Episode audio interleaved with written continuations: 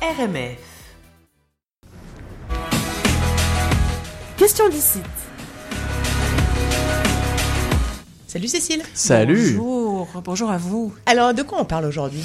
Je crois qu'on va parler de quelque chose. On parle euh, engagement et générosité, euh, c'est dans l'air du temps. Mais juste avant de commencer ma chronique, je voudrais vous montrer un super livre qui est euh, très interculturel. Chouni de Naomi Fontaine au, à Mémoire d'Encrier, une super belle euh, maison d'édition qui fait beaucoup dans l'interculturel au niveau des Premières Nations, Caraïbes, un peu partout. Chouni, en fait, c'est le troisième ouvrage de Naomi euh, Fontaine et ça raconte. euh, c'est une lettre que la- l'auteur euh, écrit pour euh, une jeune femme qui va travailler sur une réserve Innu.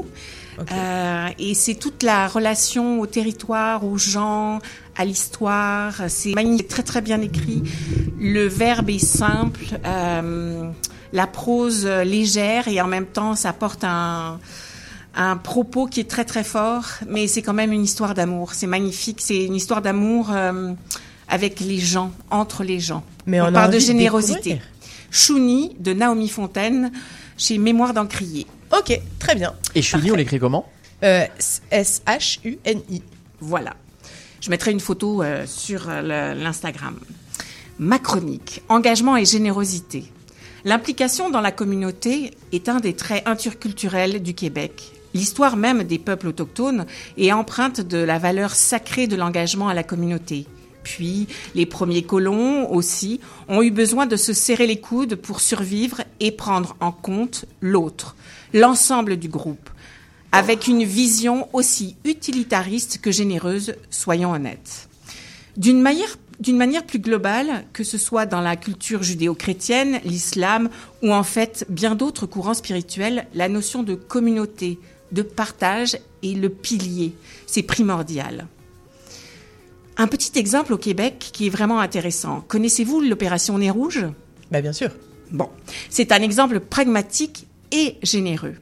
Petite histoire. En 1984, Jean-Marie de Coninck, prof de maths à l'université de Laval, à, euh, l'université de Laval à euh, Québec, était effaré de constater le pourcentage incroyable des accidents mortels dus à la conduite en, avec la faculté d'ivresse. euh, en- d'ivresse, tout à fait. C'est ça.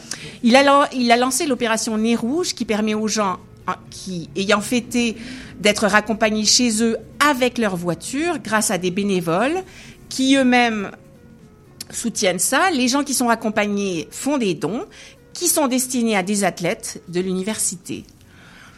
En fait, les donations permettent ainsi de récolter aujourd'hui avec plus de 100 organismes, chaque année 1 million 200 000 à 1 million 300 000 dollars pour des organismes locaux, toujours locaux, dédiés à la jeunesse ou au sport amateur. Devenir bénévole est une action, une expérience fantastique, dixit ceux qui l'ont vécu. Partager, permettre à des gens de fêter en toute sécurité, c'est aussi participer à la communauté, participer activement à un meilleur vivre ensemble. Ensemble, justement, c'est le mot-clé. En, ce début de temps des fêtes, le sentiment de l'opulence est de mise pour notre grand régal, avouons-le. Et les actes de bonté sont bienvenus, comme un pendant à nos excès. Mais bien au-delà de la culpabilité bien pensante, la générosité et l'engagement demeurent un des piliers vivants de notre humanité, l'apanage de l'être humain, pourrait-on dire. Pour certains esprits chagrins, l'engagement et la générosité ne sont que le corollaire de notre égocentrisme forcené. J'avoue que c'est le cas parfois. Cependant, n'y a-t-il pas au tréfond du cœur des êtres humains cet élan puissant de partage, d'engagement, d'engagement à la générosité? À nous de témoigner de cela par l'engagement justement, l'action, le partage. Parce qu'au-delà de nos différences culturelles, linguistiques, géographiques, religieuses, politiques, anthropologiques, c'est bien de notre humanité dont il est question, retrouver le goût de partager, de participer au flot de la vie, chacun à sa manière, avec ses origines, en partageant ce que l'on a de meilleur en nous, parce que partager, c'est enrichir le monde. Comme disait Albert Camus, la vraie a tout donné au présent.